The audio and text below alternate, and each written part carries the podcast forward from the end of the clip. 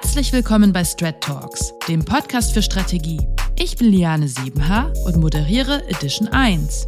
In dieser Reihe geht es um Creative Strategy, darum, was es eigentlich genau ist und wie man darin richtig gut wird. Hierzu lade ich erfahrene StrategInnen zu mir ein, um über die Disziplin sowie Tipps und Tricks für EinsteigerInnen zu sprechen. Heute spreche ich mit Anna Majerski, Executive Creative Strategy Director bei Kollerebbe. Sie war zuletzt auf Kundenseite unterwegs und zwar als Global Brand Lead für die Markenentwicklung von N26 und Moja. Davor war sie Strategy Director in vielen namhaften Agenturen wie Jungformat und Serviceplan und hat auf zahlreichen globalen Accounts wie Mini, Nikon, BMW oder Google gearbeitet. Sie engagiert sich sehr in der Berliner Startup-Szene, unter anderem beim Berlin Founders Fund, und zwar als Coach für Brand Strategy und Brand Design. Der Fokus von Anna liegt darauf, neue agile Arbeitsweisen und Tools in den Strategieprozess und Know-how zu moderner Markenführung einzubringen. Und genau darum geht es heute. Hallo, Anna Majewski. Anna, du hast ja sehr viele Erfahrungen gesammelt. Du warst auf der einen Seite als Digitalstrategin unterwegs, du warst ähm, holistisch als Strategy Director bei Jungformat und warst dann auch nochmal auf Kundenseite und hast Marken geführt. Was ist denn eigentlich der Unterschied zwischen Planning und Creative Strategy? Also der größte Unterschied ist, dass äh, Creative Strategy sehr viel komplexer ist als Planning und dass Creative Strategy sich einfach laufend ändert. Ähm, so wie man Strategie entwickelt, von den Prozessen her, aber auch inhaltlich.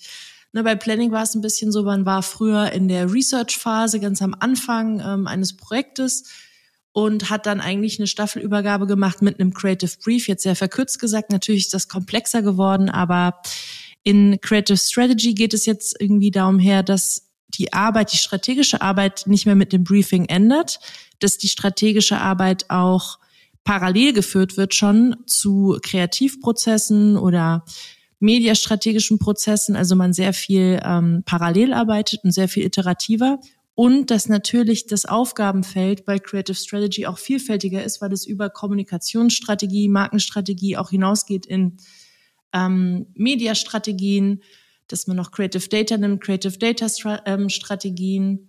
Ähm, also kurz gesagt, das Handlungsspektrum wird sehr viel vielfältiger in Creative Strategy und die Art und Weise sehr viel agiler und flexibler. Mhm.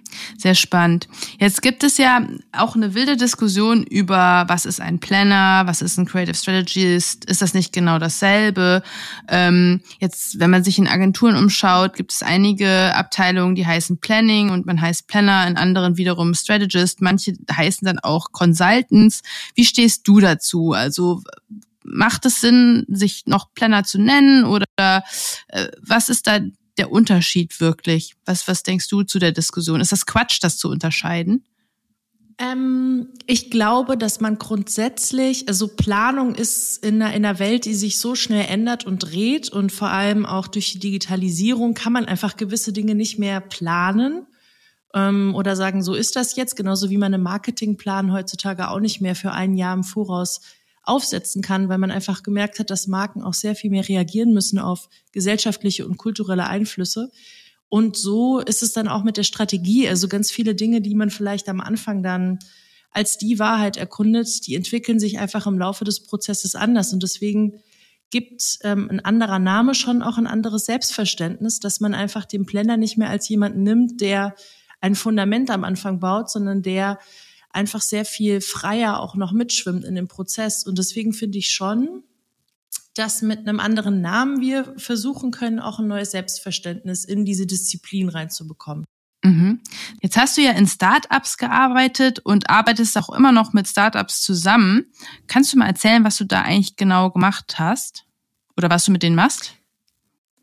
Also ich habe ähm, viel von, ähm, also die Expertise, die man ja als Strategin in Agenturen lernt, ist ja, dass man Probleme total vereinfacht und sie kommunikativ dann auf eine Art und Weise löst. Und ich wollte halt auf einer Startup-Seite mich mit einem Thema sehr viel stärker auseinandersetzen und war deshalb bei N26 und bei Moja und habe gesagt, ich will mich jetzt intensiver beschäftigen mit dem Thema Mobilität oder mit dem ähm, Thema Mobile Banking oder Geld, wenn ich jetzt mal ganz platt sage. Und Ähm, meine Arbeitstätigkeit war da eigentlich grundsätzlich im Bereich der Markenentwicklung, weil sehr viele Startups ja auch vor der Herausforderung stehen, dass sie zwar ein innovatives Produkt haben, aber keine differenzierende Marke, weil es einfach immer mehr MeToo-Produkte gibt in den einzelnen Kategorien und man eine Differenzierung schafft eigentlich nur durch eine emotionale Kraft von der Marke. Und das war im Grunde genommen meine Aufgabe dort, dass ich da, also wenn man es jetzt mit einem Titel bezeichnet, dann Global Brand Manager, Global Brand Lead, aber inhaltlich einfach eine, ähm, ja, eine strategische Markenpositionierung zu finden und weiterzuentwickeln und die auch ähm, ja zum Leben zu erwecken auf den verschiedensten Touchpoints. Mhm. Ähm, gibt es denn eigentlich, das muss ja unheimlich spannend sein, mit Startups zusammenzuarbeiten. Gibt es da irgendwie so eine bestimmte Challenge? Chal äh, Gibt es da so eine bestimmte Challenge, die Startups so haben, die man selber vielleicht gar nicht so auf dem Schirm hat, wenn man zuerst mit denen anfängt zu arbeiten? Also der, der, ähm, die Arbeitsweise ist ist tatsächlich grundsätzlich anders als in Agenturen. Ne? Man kommt, ähm, vor allem wenn man aus so Schmieden kommt wie Jungfer Matt, wo einfach Perfektion und Schönheit in Sätzen, in Ausdruck und Präsentation die oberste Prämisse ist, dann geht man in ein Startup, die einfach komplett anders arbeiten. Da geht's halt sehr viel mehr um ähm, MVP, also das heißt, mit welchem Produkt oder mit einem, welchem Gedanken können wir möglichst schnell rausgehen und ihn in Zusammenarbeit mit anderen Leuten testen. Und das hat mich, muss ich ganz ehrlich sagen, am Anfang schon sehr gechallenged, weil ich einfach gewöhnt bin, dass ich mich, äh, dass ich mir die Zeit nehme, dass ich mich ja zurückziehe und dass ich so lange an einem Gedanken arbeite, bis ich das Gefühl habe, er ist perfekt. Mhm. Und das war etwas äh, sehr Schönes, weil man einfach, man hat nicht die Zeit dafür es warten zu viel unterschiedliche Leute auf einen und man erkennt irgendwann auch, wie bereichernd es ist, wenn man sehr viel schneller rausgeht mit Gedanken und die kollaborativ mit anderen weiterentwickelt. Und das, das war eigentlich so die, die größte Umgewöhnung, die für mich aber auch so das größte Learning und den, hab, ähm, ist, mhm. darstellt, dass ich mitgenommen habe aus meiner mhm, Startup-Zeit. Super spannend. Gibt's denn, du hast eben von Challenges gesprochen. Gab es noch andere Challenges, die dir so über den Weg gelaufen sind? Und welche waren das? Also Strategie äh, darf nicht zu elitär sein und zu Theorie, ähm, äh, zu viel Theorie. Also ähm, man ist ja oft leider in Agenturen in einem Art Elfenbeinturm, wenn man in der Strategie ist. Das heißt, so da kommen jetzt die Strateginnen und müssen die perfekte Lösung finden. Und ähm, man erkennt aber in Startups, dass A, das Produkt einfach immer die größte Macht hat. Mhm. Also die Techies, ne? wenn man jetzt in einem Tech-Unternehmen ist, das ist so. Und man muss sich dem einfach unterordnen, beziehungsweise es muss Hand in Hand funktionieren. Und das finde ich, gibt einem eine gewisse Demut auch, dass letzten Endes geht es darum, was wir verkaufen, also das Produkt als solches und nicht nur die schönste Geschichte, obwohl die, die müssen einfach Hand in Hand gehen. Das war auf jeden Fall eine Challenge. Und natürlich, dass man versucht, ähm, so zu kommunizieren, dass es wirklich jeder versteht. Und das sind ganz unterschiedliche Menschen, mit denen man zusammenarbeitet. Also mit, bei Moja waren das Ingenieure und Leute, die sich mit mhm. autonomem Fahren beschäftigt haben. Ne, beim N26 waren das Coder. Wenn du da ankommst und sagst, ich will mit dir über einen Purpose reden, dann ähm, sagen die, okay, ich habe jetzt gerade ganz viele wichtige andere Dinge zu tun. Wenn man ihnen aber sagt, ich habe ein Prinzip entwickelt, was dir vielleicht helfen kann bei der Produktentwicklung, dann kommt man auf eine andere Kommunikationsebene. Und das hat mir schon auch geholfen, dass man versucht, Strategie einfach ein bisschen menschlicher, einfacher, anfassbarer, ähm, lebensrealer mhm. zu formulieren. Und das fand ich schon sehr, sehr spannend. Hilfreich. Ich glaube, da musstest du auch echt aus deiner Comfortzone raustreten. Ne? Gab es irgendwie noch so andere ähm, Dinge, an denen du verzweifelt bist, an denen du aber irgendwie gelernt hast? Mm, also so dieses Prinzip Kill Your Darlings, äh, das muss man da einfach auch lernen. Das heißt, auch wenn ich davon überzeugt bin, dass das einfach die, die, die richtige Richtung ist, es gibt einfach oft in einem Unternehmen auch zum Teil finanzielle Gründe, ähm, die dazu führen, dass bestimmte Projekte sterben. Mhm. Das, das, da ist man sehr viel mehr konfrontiert in einem Unternehmen als in einer Agentur. In einer Agentur ist man viel mehr in einem Safe Space, was ja auch das Schöne ist man kann viel mehr explorieren und man wird ja auch wegen einer ganz bestimmten Expertise auch äh, dort eingesetzt. Und in einem Unternehmen hat man einfach immer noch so eine budgetäre Verantwortung, auch jetzt in dem Bereich Brand. Ne? Man muss versuchen halt mit einem Budget äh, gewisse KPIs zu erfüllen. Und das ist auch noch der Unterschied, dass man insgesamt seine strategische Arbeit viel mehr, ähm, also die, die Effizienz und den Outcome viel stärker noch ähm, mit gewissen KPIs mhm. zeigen muss, weil man sonst einfach nicht Budget bekommt für seine Arbeit. Das war auch irgendwie sehr, sehr, ja, sehr lehrreich. spannend. Da denkt man wahrscheinlich so auch nicht direkt drüber nach. Also so tolle Erkenntnisgewinne auf jeden Fall. Eben hast du auch erzählt, dass die Arbeitsweisen von Startups echt anders waren. Gibt es da irgendwas, wo du sagen würdest, da können wir in der ähm, Werbung von lernen?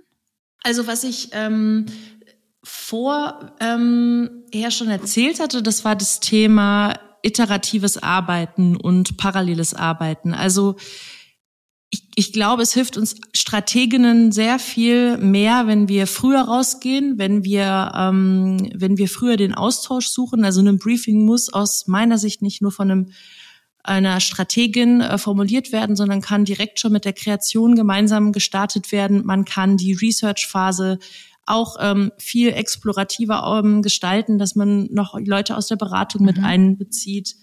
Ähm, also das, dieses ähm, parallele iterative Arbeiten, das, das ist, glaube ich, irgendwie eine der wichtigsten Methoden, mhm. die uns hilft, weil man einfach so ähm, viel schneller zum Ziel kommt und einfach auch ähm, Learning by Doing merkt, okay, das war eine Richtung, die macht jetzt aber keinen mhm. Sinn mehr oder die fruchtet nicht auf kreativem Boden oder die hilft uns nicht, die Ziele zu verwirklichen, die der Kunde uns mhm. gebrieft hat. Also dieses dieses ähm, sehr viel kollaborative Arbeiten, das ist irgendwie eine, eine wichtige Erkenntnis auch, immer gemeinsam mit Leuten zu arbeiten. Strateginnen sind in, in Agenturen ja oft so ein bisschen Lonely Wolves, mhm. die müssen oft, es wird oft eine Strategin auf ein Projekt gesetzt. Ähm, ich glaube daran, dass äh, Strateginnen im, ja, im, im, in der Gemeinschaft auch sehr viel besser funktionieren, wie ja auch Kreative oft in Teams mhm. arbeiten. Und das, glaube ich, ist auch wichtig, dass man versucht, dort irgendwelche guten Kombinationen zu finden schon, ähm, die sich gegenseitig mhm. befruchten.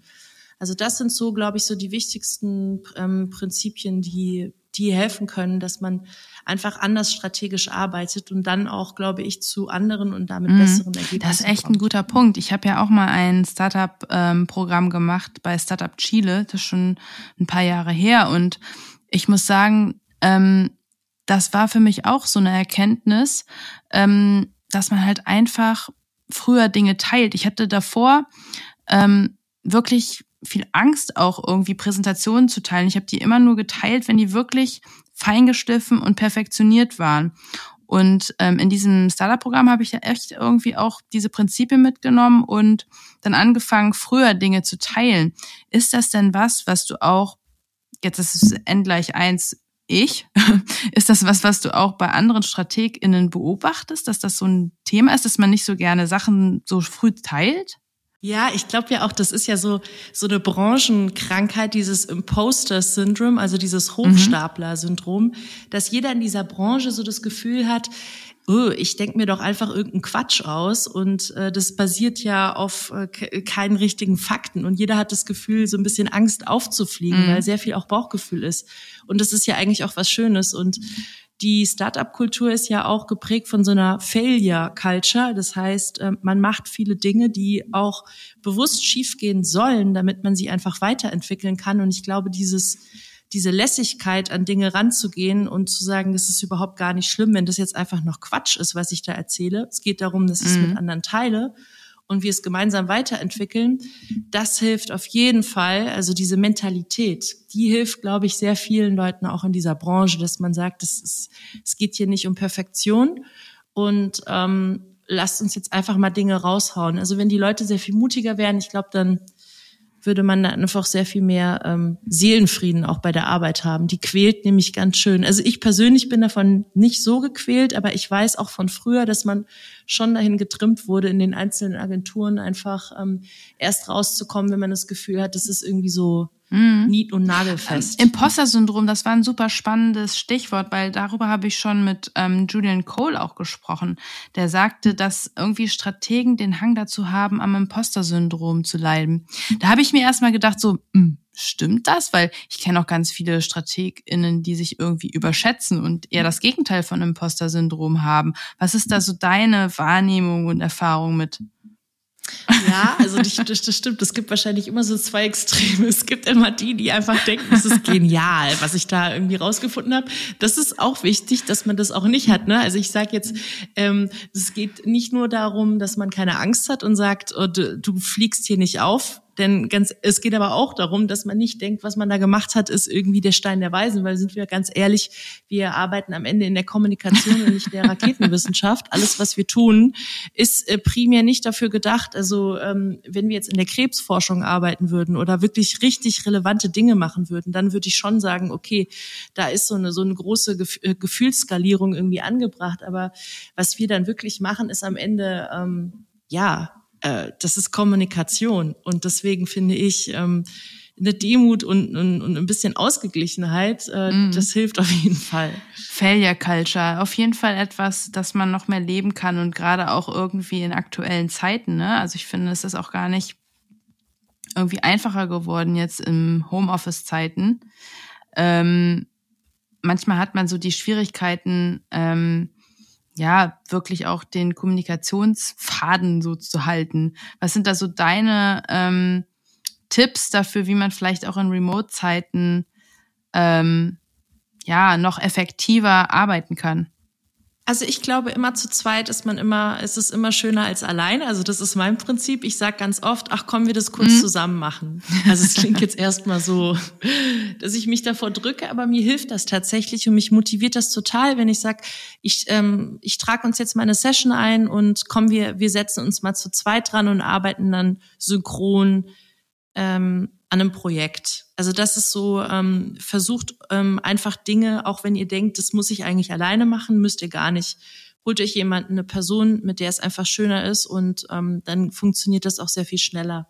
Ich glaube auch, ähm, ganz wichtig sind Pausen, und zwar Screen-Time-Pausen. Also ich merke auch ganz stark so, dass dieses ich muss mal ganz kurz auf was anderes blicken als auf äh, mein Screen. Wichtig ist, dass man auch wieder sich auffüllt mit Energie, aber vor allem auch mit Inspiration. Also man kann nicht nur abladen digital, man muss sich ja irgendwo auch aufladen. Und das ist auch ähm, enorm wichtig, dass man sich mal kurz ähm, über den Tag verteilt so diese Pausen mhm. gönnt und auch eine gewisse Bewegung dann kommen auch wieder Gedanken, ja, äh, Bewegungen in die Ich habe jetzt gesehen, ja. dass Achtung eine ähm, Walking Challenge hatte. Das fand ich ganz inspirierend, irgendwie auch cool, weil sich vielleicht ja auch nicht jeder traut, während einem Meeting irgendwie einfach draußen spazieren zu gehen.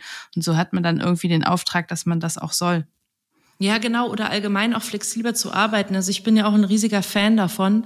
Ich finde, ähm, jeder hat einen eigenen Biorhythmus und natürlich gibt es so Kernarbeitszeiten, bei denen man irgendwie verfügbar sein muss, aber es ähm, sollte auch absolut ähm, normal sein. Es ist eigentlich, wahrscheinlich ist es auch wahrscheinlich in der Theorie eine Selbstverständlichkeit, dass wir darüber reden. Aber wenn jemand sagt, ich bin morgens konzentriert und nachmittags bin ich irgendwie so alle gerade, da muss ich Pause machen und setze mich abends mhm. wieder hin, ist das komplett okay ich finde es auch komplett okay, dass manche Leute einfach gewisse Dinge super schnell machen und dann müssen sie aber auch ähm, nicht das Doppelte in, in der gleichen Zeit lösen, sondern können dann die Zeit wieder für andere Dinge nutzen. Also man muss einfach flexibler mit den Menschen umgehen. Also gerade jetzt merkt man, wie individuell dann doch jeder tickt.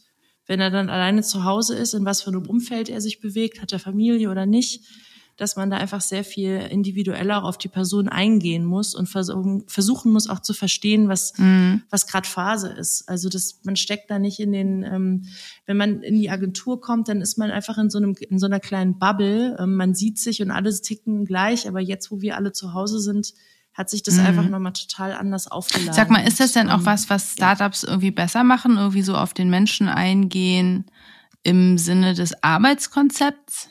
Nee, also das würde ich sagen, das ist komplett anders, weil da würde ich sagen, sind ähm, Agenturen einfach sehr viel mehr, ähm, ja, die sind viel mehr auf die Ressource Mensch und Kreativität bedacht. Also Kreativität ist ja unser Kapital und das verstehen Agenturen und geben deshalb Kreativität auch mehr Raum. Und die lebt halt vor allem durch menschliche Interaktion und die lebt auch eben dadurch, dass man nicht so durchgetaktet wird wie eine kleine Ressource. Und im Unternehmen ist man einfach eine kleine Ressource, ein kleines Zahnrad. Das tickt einfach anders. Und da sind nochmal ganz andere Dynamiken. Also das ist jetzt auch so, man mhm. arbeitet natürlich für eine NGO oder so. Das ist dann nochmal spezifisch von Unternehmen zu Unternehmen ähm, abhängig und ich will das auch gar nicht so pauschalisieren. Ich glaube aber dennoch, dass dass Agenturen den großen Vorteil haben, dass sie das, was, was einfach den Menschen einzigartig macht und ihn auch von, von der Maschine oder von Algorithmen unterscheidet, Kreativität, mhm. ähm, dem auch mehr Schutzraum gibt. Deswegen finde ich es auch gerade so schön und spannend, ähm, in der Kreativbranche zu arbeiten. Thema Marken in Social. Social ist ja irgendwie das Thema, Digitalisierung hier und da. Ähm, wir merken das ja auch natürlich an den äh, Anfragen und Nachfragen. Jetzt ist das Thema Marke ja auch etwas, was irgendwie mitgewachsen ist. Wie müssen Marken denn eigentlich in Social auftreten? Also ähm, jetzt könnte man natürlich sagen, Marke ist doch Marke, ob jetzt irgendwie äh, in klassischer Kommunikation und online und beziehungsweise Social ist gleich. Äh, da würde ich sagen, ja und nein. Also ja ist, natürlich braucht man eine Identität. Man möchte ja nicht irgendwie so schizophren durch die Welt laufen, aber es gibt einfach sehr, sehr, sehr viele andere Punkte, die man als Marke, wenn man erfolgreich Social sein möchte, ähm, berücksichtigen muss. Ne? Das fängt an bei einer Social ID, also wie trete ich visuell auf? Und das sind sehr viel mehr Punkte, die man da berücksichtigen muss. Also wie klammer ich den Content im Social? Wie schaffe ich da eine Wiedererkennbarkeit? Das ist sehr viel komplexer als jetzt, ähm, wenn man über Bewegtbild einfach nur redet. Ähm, das andere ist, dann ähm, die Themenvielfalt. Also das ist eigentlich so der Dreh- und Angelpunkt. Ich, über welche Themen spreche ich denn und welche resonieren denn mit meiner Zielgruppe ähm, ähm, in Social? Das sind nochmal ganz andere Treiber, die da ansetzen. Und die Leute haben auch ihre ganz eigenen Codes, mit denen sie ähm, miteinander, aber auch mit Marken interagieren. Und diese, diese Codes muss man einfach verstehen. Das sind ganz andere Mechaniken die man im Content ansetzen muss. Ähm, also das fängt bei der Content-Entwicklung an und natürlich dann aber auch bei der Content-Strategie für spezifisch für Social geht es dann immer weiter. Also man muss einfach sehr viel mehr Facetten berücksichtigen, wenn man erfolgreich sein möchte in Social, als jetzt mhm. einfach nur zu sagen, ich habe doch irgendwie eine Marke und wenn die gut ist, dann funktioniert die überall. Also so einfach ist es dann nicht. Mhm. Sehr spannend. Ähm man muss ja auch immer wieder neue, frische Perspektiven reinbringen.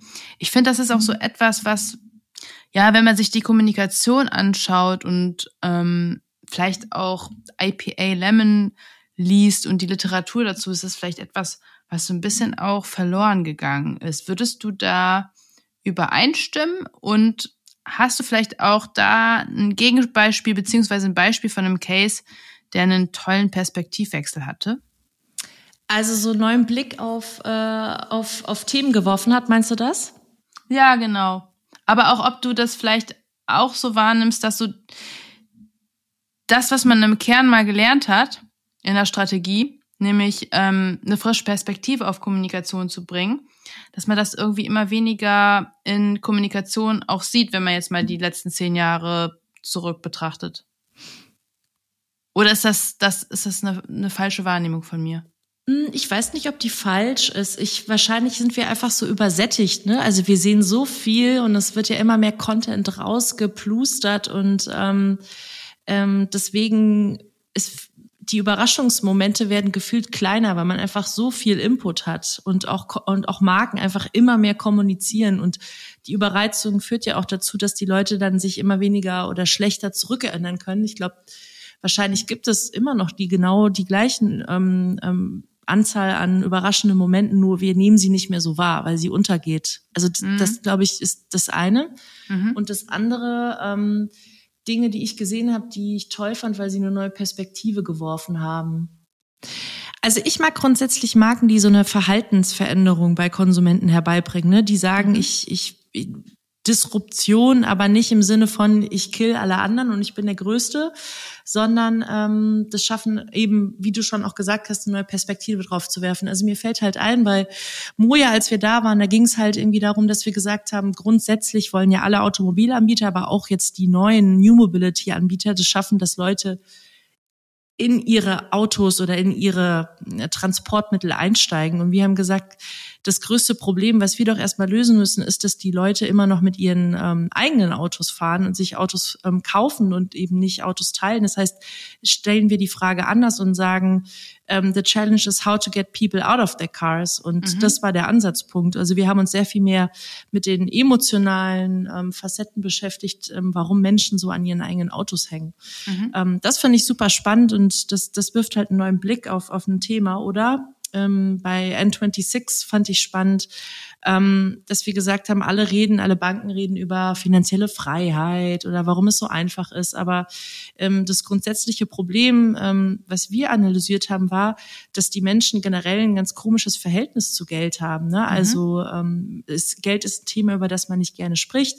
Je weniger ich damit zu tun habe, umso besser. Und ähm, Leute, die irgendwie beim Abend über Geld reden, die findet man per se auch ziemlich uncool. Und wir haben gesagt, die Mission, die wir eher haben, ist change the relationship people have with money, weil wenn es etwas ist, was generell mehr Spaß macht oder was man für sich als etwas sieht, was, was einfach nicht stigmatisiert ist, dann setzt man sich damit automatisch auch mehr mit auseinander. Also vor allem auch jetzt zum Beispiel Frauen, die einfach noch viel zu wenig sich mit ähm, ihren eigenen Finanzen auseinandersetzen. Und da geht man dann, redet man wirklich über ganz andere Themen und ähm, kann auch eine Marke einen, einen ganz anderen Hebel geben. Mhm. Und das sind für mich die spannendsten Cases. Also Marken, die es schaffen, nicht nur eine starken Purpose oder eine Mission zu haben, was ja gerade hier so omnipräsent mhm. ist in, in moderner Markenführung, sondern vor allem Marken, die es schaffen, das How, also den Hebel, wie man diese Mission schafft, irgendwie für sich prägnant zu definieren. Mhm. Das, das ist für mich, glaube ich, so das, was jetzt starke Marken und spannende Marken und Cases auszeichnet. Mhm. Ich fand, das waren beide sehr starke Beispiele. Ähm, und wir arbeiten natürlich zusammen und ich finde es ja echt total faszinierend, wie du immer ähm, quasi so einen neuen Blick auf Dinge bekommst und wirklich genau das, was du jetzt auch sagst, ähm, wie du da sozusagen einfach immer wieder auf so eine neue, frische Perspektive kommst, wie man das Verhalten irgendwie vielleicht verändern sollte. Frage an dich, das ist ja ein Skill, den hat jetzt nicht jeder. Kann man das lernen und woher nimmst du deine Inspiration? Also ich glaube erstmal, dass das jeder kann. Ne? Also das sind aber so bestimmte Tools. Äh, ich weiß es nicht. Wie wie geht man daran? Wie inspiriere ich mich? Also das ist ich, ich versuche mich zum Beispiel überhaupt nicht mit Fachliteratur weiterzubilden. Ich glaube, ich habe in meinem ganzen Leben noch nie irgendwie ein Marketingbuch gelesen oder so diese Ratgeber. Ich weiß ich kann damit irgendwie nichts anfangen. Es ist für mich so. Hm, ähm, in, in, in, auf der Oberfläche, natürlich wird man am meisten inspiriert über TikTok und Instagram. Das ist einfach so. Also da drehen sich die Themen, da entstehen Themen und das ist super spannend, da so einen Diskurs anzuschauen. Aber ich finde es vor allem als Strategin auch super wichtig, in die Tiefe zu gehen, weil da findet man dann wirklich nochmal so richtige Nuggets und Dinge, die man so nicht auf den ersten Blick erkennt. Ne? Und das fängt an mit Zeitung lesen. Also meine Lieblingsseite 3 in der Süddeutschen, die beleuchtet immer ein Thema in der mhm. Tiefe. Das ist super, da kommen tolle Sachen mhm. raus. Ähm, Kunst und Kultur, also alleine, ähm, ich habe mir letztens eine Ausstellung angeschaut, nochmal über die Fluxbewegung und hier Man Ray und Duchamp, da geht es ja darum, wie man alltägliche Gegenstände in einen völlig neuen Kontext auch ähm, mhm. setzt und mhm. gibt. Also das ist ja auch schon so eine Magic of Twist, wie, wie kann man das selbst bei, bei Marken und Produkten anwenden, die ja auch zum größten Teil ehrlicherweise ganz gewöhnliche Alltagsprodukte sind? Wie kann man die besonders mhm. machen? Das finde ich mhm. spannend. Ähm, ja, das hört aber auch nicht auf. Ich gehe gerne ins Theater. Ich finde, da lernst du auch noch mal eine Form von Storytelling, mhm. die ich so, die auch noch mal ganz viel intensiver wirkt, um, weil du ja eben da drin sitzt. Du bist nicht abgelenkt. Du kannst nicht auf dein Handy schauen, wie du es sonst machst, wenn du eine Serie irgendwie bei Netflix äh, dir anschaust. Dann ist man ja irgendwie so Second und Third Screen ist man ja noch beschallert. Also das ist eine andere Intensität, die man da lernt, wie man Geschichten erzählt. Also das sind wirklich so Dinge, die mich einfach inspirieren, dass ich versuche dann ähm, ja mir über andere Disziplinen da mir noch Input reinzuholen. Mhm. Und ich glaube, dann kann das auch, ich glaube, das kann ehrlicherweise jeder. Ich will immer so versuchen, dieses, dieses Handwerk, was wir da haben, Strategie, das, das soll mal da raus aus diesem Elfenbeinturm, ne? Also aber äh, apropos Handwerk, was sind denn dann so Mechan, also beziehungsweise Tools oder Frameworks, die du anwendest, um so einen ähm, Perspektivwechsel zu finden? Also ich arbeite natürlich am Anfang immer, ich muss einen sehr guten Überblick bekommen über das Spannungsfeld. Und das ist dann eben nicht nur eine Wettbewerbsanalyse, das sind vor allem auch ähm, kulturelle Treiber, ähm, natürlich auch so, was sind so die Themen ähm, oder die Need States der Zielgruppe, ähm, was kommt aber auch aus dem ähm, aus der Unternehmenshistorie raus. Ne? Und da ist irgendwie so ein ganz simples Tool, was echt aber immer hilft, ist so eine 4C-Analysis, ne? Consumer Culture Category und Company. Die gibt einfach sofort einen richtig guten Überblick und, und das Fundament. Und da finde ich in der Regel ehrlicherweise dann schon so ganz gute Insights, die mir helfen, da ähm, diesen Twist äh, reinzubekommen. Twist ist vor allem auch geprägt durch Einfachheit. Also ich glaube, am Ende ist es dann immer so ein Satz oder ein, ein Chart, bei dem man zeigt, ähm, so wird's, das ist die Konvention und so brechen wir sie. Also wenn man wirklich diesen Einsatz findet, dann ist das alles, was man oft braucht, um Kreation zu briefen, weil sie dann mhm. ganz genau verstehen, gegen was sie ankämpfen und ähm, was, was wir anders machen. Und das ist ja die Grundfrage wahrscheinlich, die ähm, die Kommunikation beantworten muss. Also welche Frameworks nehme ich sonst noch? Ähm, ja, also möglichst wenige, sagen wir so, und möglichst vereinfacht. Mhm. Ähm, und es ist dann aber am Ende ist es immer eine gute Geschichte, die man auch als Strategin erzählen muss. Ne? Mhm. Also gerade eine gute Geschichte, so überzeuge ich ja irgendwie meine, meine ähm, Kolleginnen, ähm, dass das der richtige Weg ist, in dem wir gehen können, in dem ich halt eben neben einem guten Framework vor allem aber auch eine gute Geschichte erzählen kann. Mhm. Und ich glaube, das ist dann auch immer so, ähm, so wie die Kreation immer jagt nach ähm, einer Idee, die eine große Headline verursacht, so muss eigentlich auch eine Strategie das schaffen, auch schon irgendwie eine gute Story zu erzählen, ähm, bei der Leute Bock haben zuzuhören. Mhm. Das ist echt ein guter Punkt. Abschließend, was sind eigentlich aus deiner Sicht die wichtigsten Skills für einen Creative Strategist? Also ich glaube, Begeisterungsfähigkeit ist einfach enorm wichtig. Du bist ja als Strategin in der Mitte oft und musst ganz viele Parteien miteinander verknüpfen oder die äh, infiltrieren. Und wer da nicht begeisterungsfähig ist, der kann auch nichts entzünden und entfachen. Also das ist für mich ehrlicherweise grundsätzlich die aller, das mhm. allerwichtigste Skill. Dann ähm, Weltoffenheit. Und zwar ähm, hat man einfach auch als Strategin heute ja ähm, auch eine Verantwortung, dass man einfach gewisse Themen ähm, sozialer Natur, gesellschaftlicher Natur auch mit berücksichtigt, weil Marken einfach heute auch irgendwie eine Haltung müssen, eine Haltung haben müssen zu bestimmten Themen und als Strategin muss man da einfach ja, die auch sehen und die auch mit integrieren.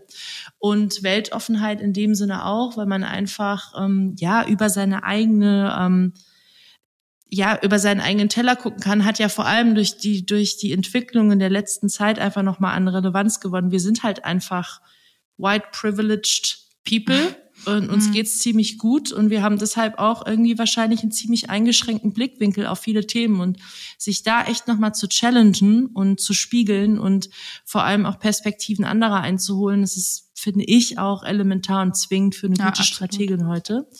Und das Dritte, was ich sagen würde, ist, ähm, ja, irgendwie so dieses, dass man einfach, dass man nicht frustriert ist, wenn das einfach der erste und zweite mm. Wurf noch nichts war. Also sich so ein so dickes Fell ja. äh, anlegt, so dieses ähm, die Motivation immer weiter zu suchen und zu sagen, ist okay, das war jetzt noch nichts, ich mache irgendwie noch weiter. So das, das ist, glaube ich, ähm, ja, die drei Dinge, die finde ich, sind einfach elementar. Und wenn ich Leute interviewe und die einstelle, dann checke ich ehrlicherweise gar nicht so sehr Skills oder Erfahrungen, sondern ich gucke, ob eine Person diese drei ähm, Persönlichkeitsfacetten mitbringt, weil dann kannst du die auf alles ähm, setzen und die, die Person kann dann alles lösen aus meiner Sicht.